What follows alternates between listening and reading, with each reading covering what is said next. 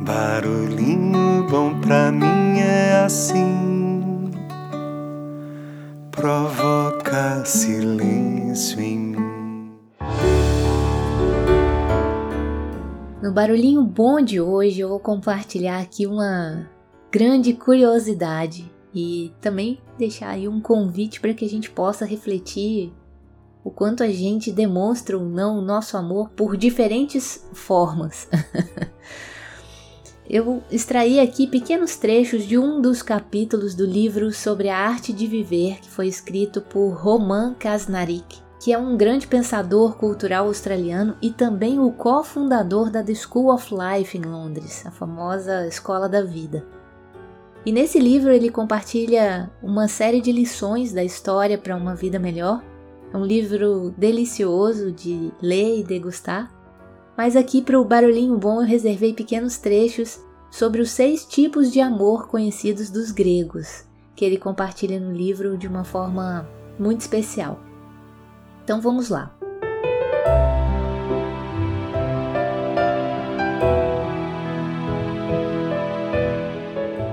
O primeiro tipo de amor era Eros, nomeado por causa do deus grego da fertilidade e representava a ideia de paixão sexual e desejo. Mas os gregos não pensavam nele como algo sempre positivo, como tendemos hoje. Na verdade, Eros era visto como uma forma perigosa, ardente e irracional de amor que poderia dominar e possuir você. Uma atitude compartilhada por muitos pensadores espirituais mais tardios, como o escritor cristão C.S. Lewis, por exemplo.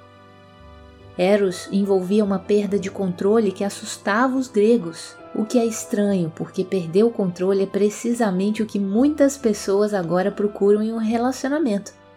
Não esperamos nós todos apaixonar-nos loucamente?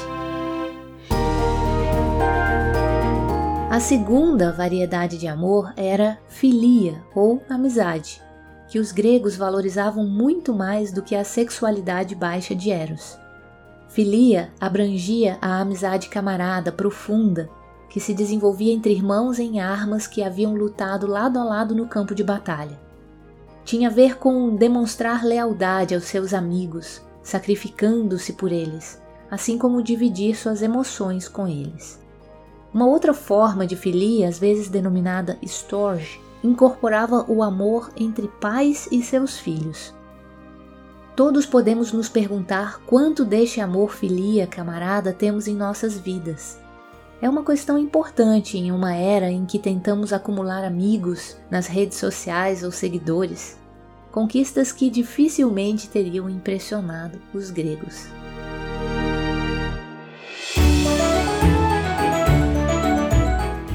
O terceiro tipo de amor é o ludus, essa era a ideia dos gregos de amor divertido, que se referia à afeição divertida entre crianças ou jovens amantes.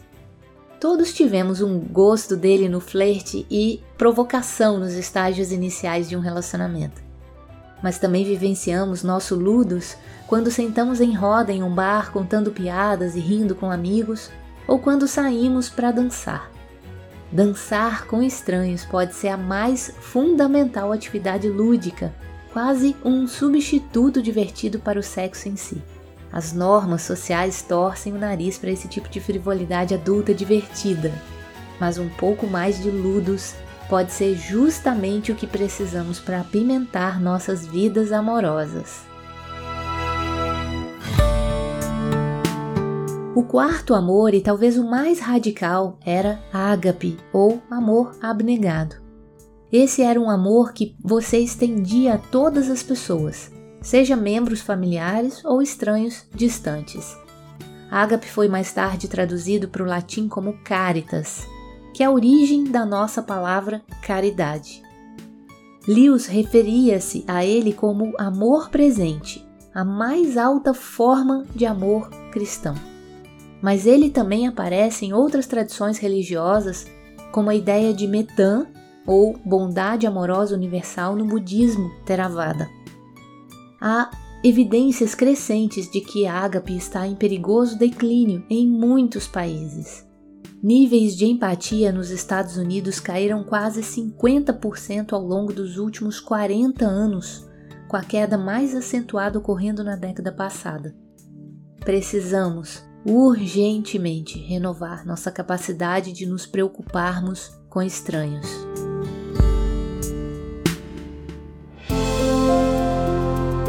Outro amor grego era pragma, ou amor maduro. Este era o profundo entendimento que se desenvolvia entre casais de longo casamento.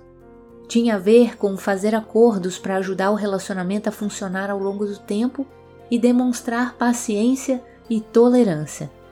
O psicanalista Eric Fromm disse que gastamos muita energia caindo na paixão e precisamos aprender mais como ficar de pé no amor. Pragma tem precisamente a ver com ficar de pé no amor, fazer um esforço para dar amor ao invés de apenas recebê-lo. Com as taxas de divórcio atualmente na casa dos 50%, os gregos certamente pensariam que deveríamos trazer uma dose séria de pragma para os nossos relacionamentos.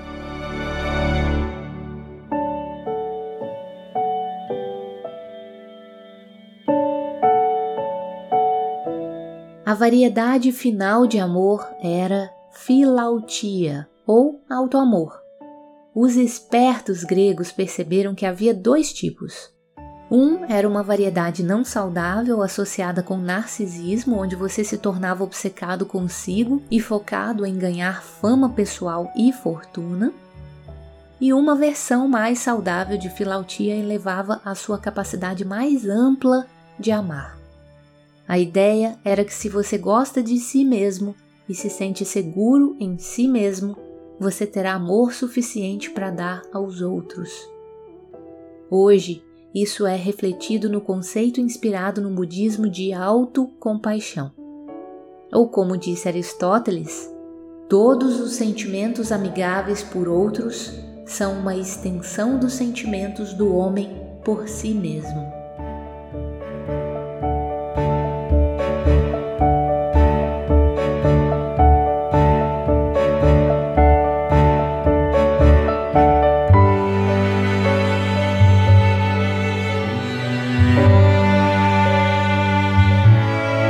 E aí? Que tal esse barulhinho bom, hein?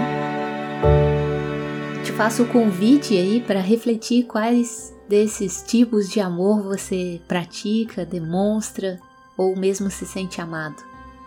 O Eros, o Filia, o Ludus, o Ágape, o Pragma, o Filautia, saudável ou não saudável, ou uma combinação de todos eles em proporções variadas e conforme as pessoas com as quais você se relaciona. Deixo você com esse barulhinho bom.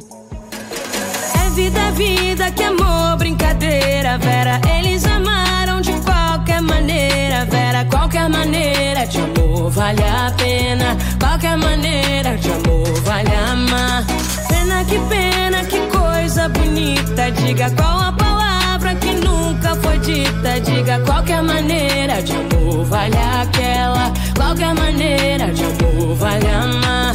Qualquer maneira de amor vale a pena. Qualquer maneira de amor valerá. Eles se amam de qualquer maneira, Vera. Eles se amam é pra vida inteira, Vera. Qualquer maneira de amor vale o campo.